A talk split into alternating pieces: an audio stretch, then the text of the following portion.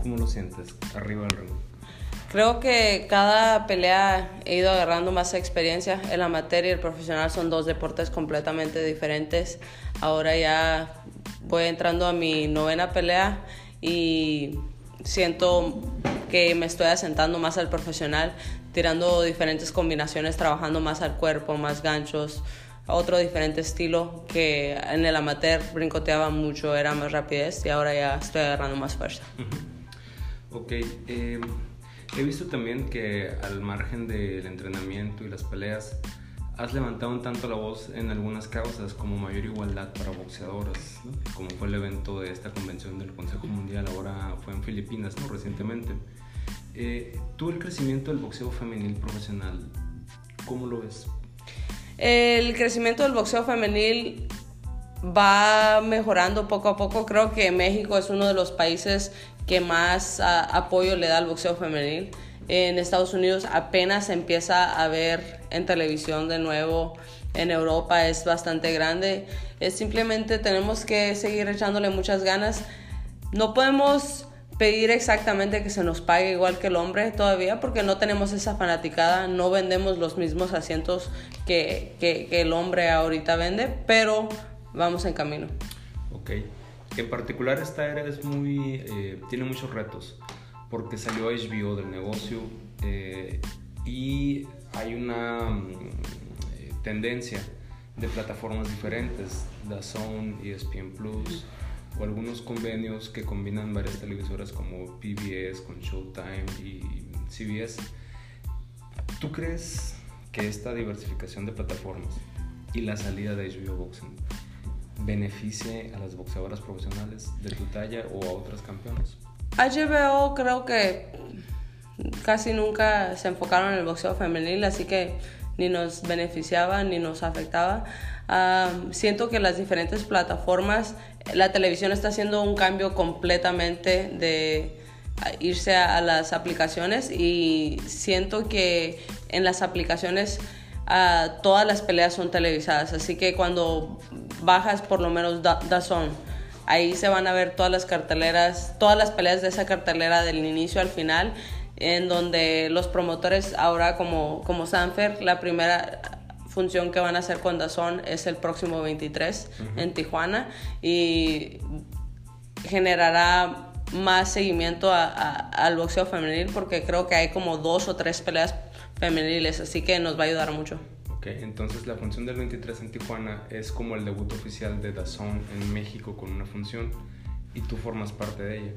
Así es, así es, será el, en la cartelera de Río Soto y habrá peleas, peleadores de Golden Boy, Sanfer y Matchroom. Así que es, es, una copromoción entre los tres. Es una función interesante también por la cuestión de Tijuana, que es como una especie de capital norteña, fronteriza del boxeo, eh, con una cultura muy efervescente sobre el, deporte. Y en particular como mercado es muy bueno, digo, Jackie Nava es producto local eh, y ha logrado mantenerse a la fecha vigente.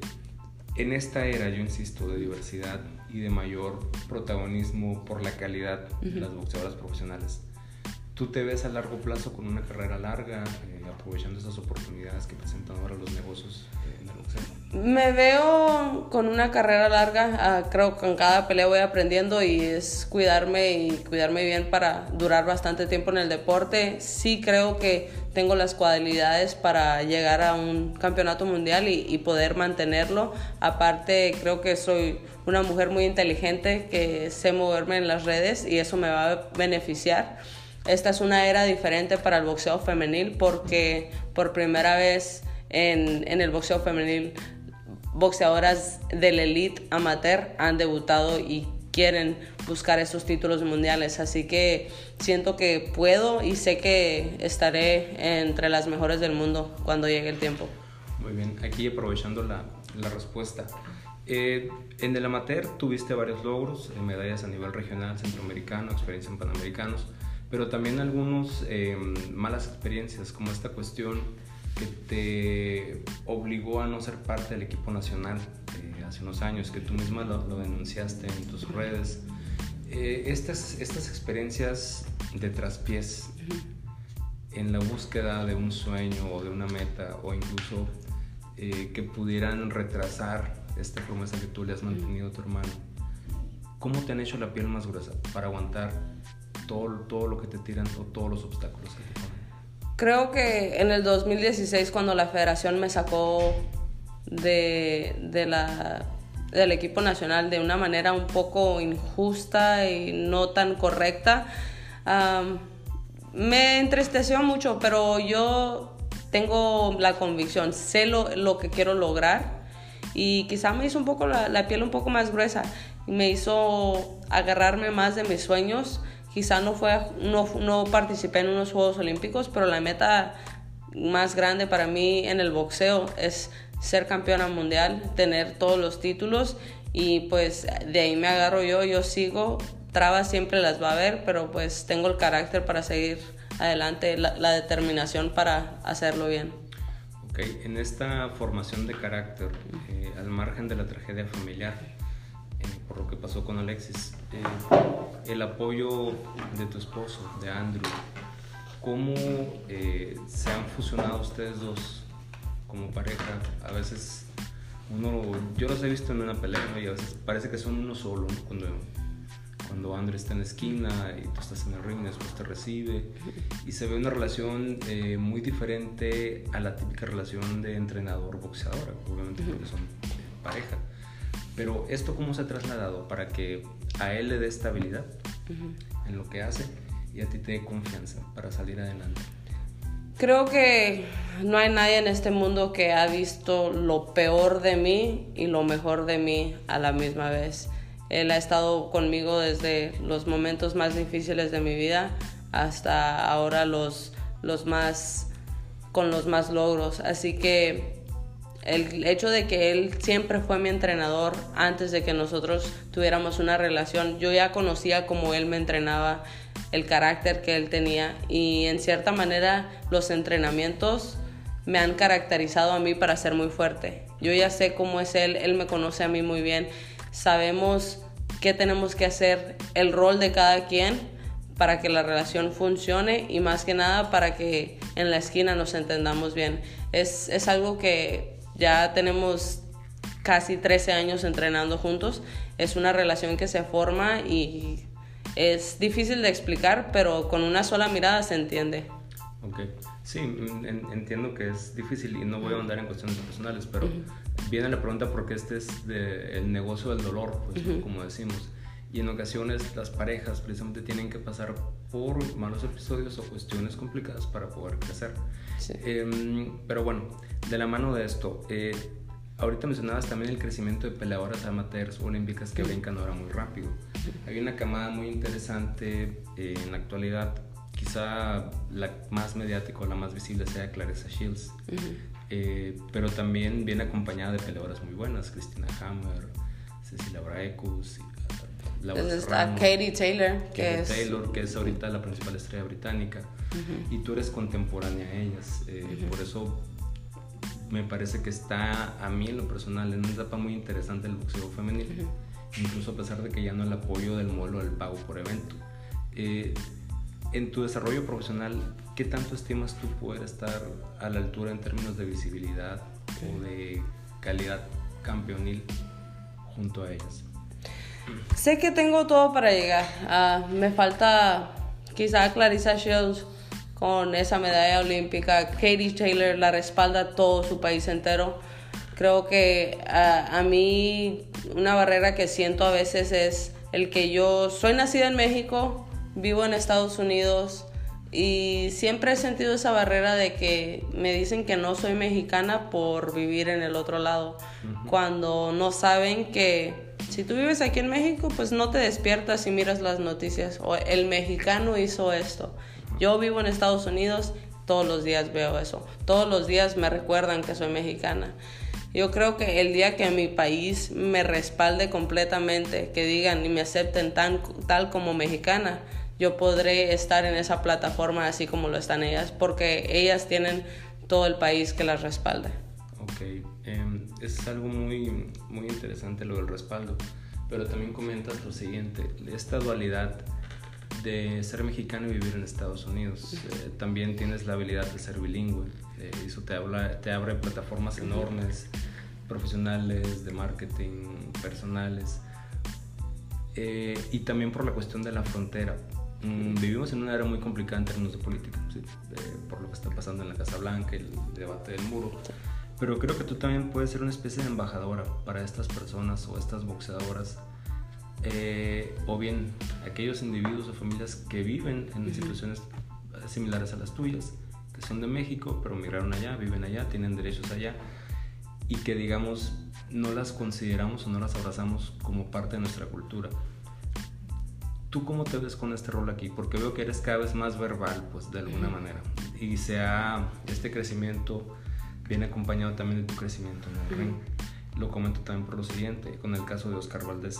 Poco a poco, si bien Oscar tiene respaldo y la ventaja de ser hombre, pues es de Nogales, vivió allá, tiene doble nacionalidad, habla inglés, pero Oscar también ha, empezado a abrazar un poco estos temas de migración de derechos y del muro, sobre todo previo a este año que estuvo receso por el problema de la mandíbula. De repente Oscar tocaba estos temas. Eh, estas cuestiones de política de la Casa Blanca que podrían amenazar derechos como los Dreamers o los DACA. ¿cómo podríamos, digamos, combatirlo a través del deporte del boxeo o desde tu postura como una especie de figura eh, que tiene una plataforma ya que se está conformando? Voy a decir de la mejor manera que, que yo pienso.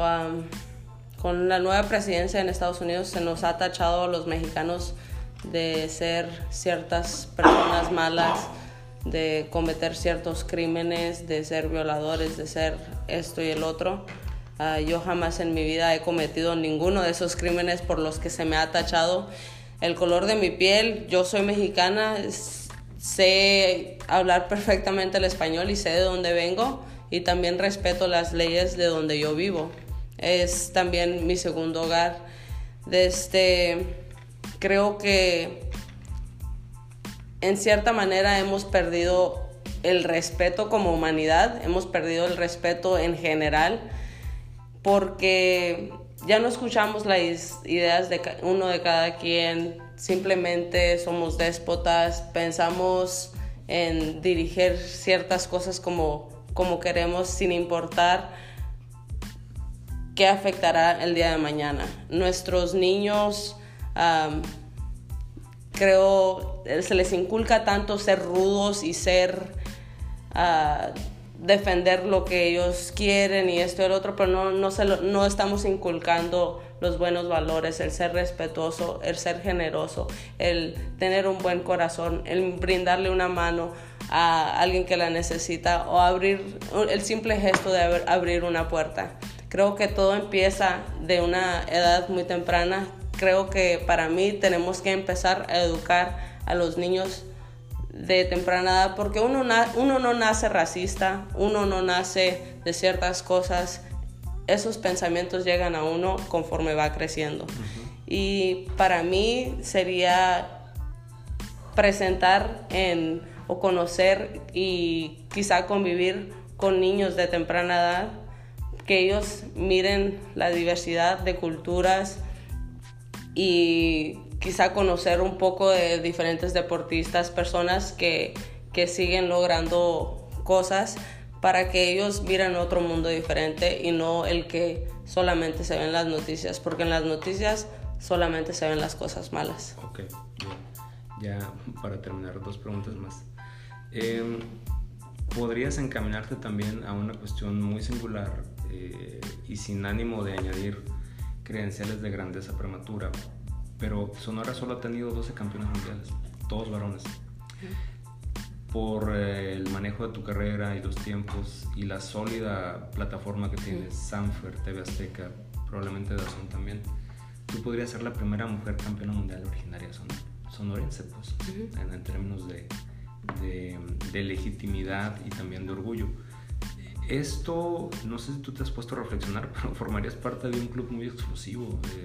digo, Julio César Chávez, Orlando Salido, Carlos Palomino, José Luis Castillo, y la lista puede seguir. Eh, y son campeones legendarios este, muy, respetados en, en, general en todo el mundo del boxeo. si tú logras entrar a este grupo de destacados peleadores, ¿ese sería el punto más culminante de tu carrera para ti? ¿O habría más retos todavía? Claro, quiero llegar a ser campeona mundial y todo es paso a paso. Eso de ser la primera sonorense para mí es mucha motivación, pero lo que yo más anhelo es tener todos los títulos. Voy a ir paso a paso, quiero buscar el primero y con favor de Dios lograrlo. Unificar. Pero quiero unificar y quiero tener, quiero tener todos los títulos. Esa es mi meta más grande en el boxeo. Eh, eh, incluso más grande que ser la primera mujer sonorense campeona mundial. Pues sería la primera sonorense, creo que también los tuvieras todos Unificados. unificados, así que Eres, eres, eres mucho más ambiciosa y está bien, es una, es una cualidad de la gente exitosa, está bien. Y eh, por último, sobre la cuestión de eh, lo que le pasó a Alexis, a la fecha, lo- todos los días, ¿cómo te motiva? mi hermano era una persona muy alegre, muy noble, creo que era distinto a todos mis hermanos, incluso a mí, o sea, yo puedo ser muy corajuda, muy enojona y él era muy noble y la verdad que lo recuerdo así. Recuerdo su sonrisa, recuerdo las ganas que él tenía de, de lograr esos sueños. Él, él decía, yo voy a ser campeón mundial. Él tenía con certeza, él sabía que lo podía lograr. Y para mí es levantarme con el pie derecho, con la actitud, con el carácter, que lo puedo lograr. Y como siempre lo digo, para ti Alexis. Ok, muy bien, gracias. ¿Puedo agregar una pregunta? Ah, bueno, sí, sí, sí, Ah, sí, sí. o bueno, Andrew, algo que quieras agregar, digamos, ¿qué le hace falta a Zulem ahorita en este momento como desarrollo para su, su, su cualidad boxística? Lo único que le falta a ella es pelear. A ella le falta seguir peleando. Um, ha habido varias fechas que se le han caído. Ha habido varias fechas importantes. Como lo- ella incluso debería haber estado en la fecha de, de Berchet y, y el. ¿Cómo se llama? Y, el, um, Vargas. y Vargas. Y se le cayó la fecha. Yo pienso que estando en ese enseño, en ese Escenario. en- escenario, ajá, estando allí, ella puede haber desarrollado mucho más, porque es, es- es algo diferente, es Claro. una plataforma más alto. Am, en el año de 2017 se le cayeron tres, tres o cuatro peleas y podía haber sido mucho mejor para ella si no se le hubieran caído. Ahora lo único que ella ocupa es nomás seguir activa. Seguir activa, nosotros entrenamos todos los días. Ella cuando mucho descansa después de cada pelea, una semana, dos semanas, y inmediatamente ella es, la primera que quiere volver al gimnasio. La disciplina está ahí, las ganas están ahí, nomás lo único que le falta es unas fechas, estar activa. Ok. Y tú en tu plan de trabajo, hay un tiempo, digamos, tres, cuatro peleas más y pedir una oportunidad por título o se va a dar solo. Yo pienso, pues, yo pienso que se puede dar solo, pero no quiero apurar la cosa tampoco. No, no quiero decir, pues, en tres peleas ya. Yo prefiero irla desarrollando. Va a llegar la fecha donde, donde sí va a pelear por título. Si llega mañana, si llega en un año. Pero sí va a llegar la fecha y para cuando llegue va a estar lista. Luis. Una pregunta. Yo he visto ahorita en esas proyecciones, ¿no? Simplemente existe el documental, el hashtag y tu hermano siempre está presente y tratas de que esté presente su recuerdo, ¿no? Estamos, eh, pero hablando de ti, ¿cómo quieres que se te recuerde? En algún momento en que digas, ya, voy a colgar los guantes, ya este, concluye mi carrera, ¿cómo quieres que se te recuerde a ti? Yo quiero ser recordada como una mujer fuerte, de carácter, alguien que se puso las metas y las logró, que atravesó obstáculos y no le importó, siguió adelante y logró sus sueños como boxeadora, pero también como persona. Quiero que la gente sepa que soy una mujer muy sencilla, muy humilde, con carácter fuerte, pero, pero muy humilde ante todo. Ok, Pues sería todo, Perfecto. digo, ya para que descansen también. y-